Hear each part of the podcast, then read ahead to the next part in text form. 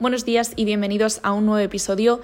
Bueno, como os dije ayer, vamos a ir subiendo algunos episodios así más interesantes a nivel policial, relacionados con algunos delitos. Hoy en mi Instagram, arroba polis.podcast, hemos hablado sobre algunos de los delitos contra el patrimonio, como son el hurto y el robo. La diferencia entre estos dos delitos es que en el hurto no se utiliza la fuerza, no se utiliza la violencia ni la intimidación y en el robo sí. No tiene nada que ver con el valor de las cosas.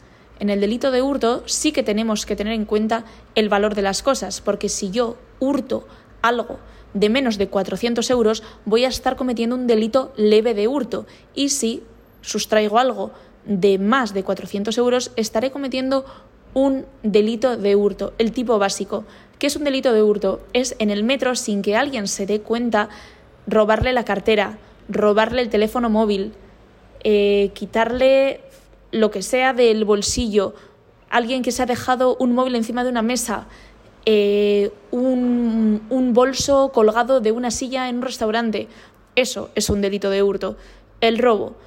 El robo media violencia, intimidación o fuerza sobre las cosas. La violencia y la intimidación es sobre las personas y la fuerza es en las cosas. La violencia y la intimidación es amenazar a alguien para que te dé el móvil, es arrancarle una cadena, una joya del cuello, es pegarle un tirón del bolso. Eso es utilizar la violencia o la intimidación. Y la fuerza en las cosas es, por ejemplo, yo voy al supermercado y quiero coger una botella de alcohol y viene en esas cajas de metacrilato. Entonces, yo para acceder a la botella, ¿qué tengo que hacer? Romper la caja, tengo que usar la fuerza, es un robo con fuerza. En cambio, si la botella estuviera sin la caja, sería un hurto. Esto es eh, bueno, bastante típico y es algo que debemos de tener muy claro. Hemos puesto el, el ejemplo de la bicicleta. Tenemos una bicicleta candada en una farola. La bicicleta cuesta menos de 400 euros. ¿Qué sería? Un delito leve de hurto agravado. ¿Por qué? Porque aunque tenga candado y yo tengo que romper el candado, yo tengo acceso a la bicicleta, no hay algo que esté protegiendo la bicicleta en sí, yo no tengo que romper algo para acceder a la bicicleta. Sé que puede ser algo confuso, pero es así. Yo si robo una camiseta con alarma, si robo, no, perdón, si sustraigo una camiseta con alarma, estoy cometiendo un hurto, porque no necesito arrancar la alarma para tener acceso a esa camiseta. Yo me puedo poner la camiseta sin, sin arrancar la alarma. Sé que puede sonar confuso, pero bueno, acordaros de que es así. Y si la bici la tenemos candada y cuesta más de 400 euros, es un delito de hurto agravado.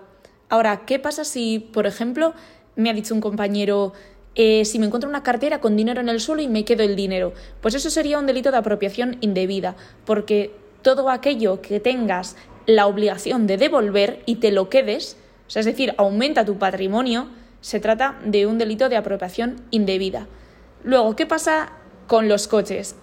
Las bicicletas, las motos, los ciclomotores. Hay un delito de hurto o de robo, dependiendo si utilizamos la fuerza, la violencia, la intimidación, y además puede ser de uso. Si yo sustraigo un coche, lo utilizo durante un plazo inferior a 48 horas y lo dejo en un sitio público o doy parte a la autoridad municipal, a la policía municipal, a la archanza, a quien sea, de oye, eh, hay aquí este coche y tal y cual, eso es un delito de hurto o de robo de uso. ¿Vale? Esto es eh, bastante importante también y simplemente se diferencia si lo que queremos es utilizar el coche, que se establece un plazo de 48 horas, o si lo que queremos es incrementarlo eh, a, nuestro, a nuestro patrimonio o lucrarnos con él, es decir, para revenderlo o lo que sea.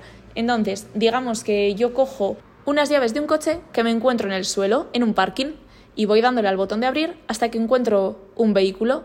Entonces lo abro, lo arranco y me voy. Lo utilizo durante menos de 48 horas y lo vuelvo a dejar en ese parking o en un sitio visible, le doy parte, como os he comentado. Sería un robo, porque hay fuerza, porque utilizar las llaves legítimas del propietario porque las ha perdido es un robo, siempre, es fuerza, aunque la llave sea falsa, aunque la llave sea una copia, aunque sean las llaves originales, como no son nuestras, como no deberíamos de tenerlas, se considera robo, aunque no entremos en el vehículo rompiendo la luna trasera, por deciros algo.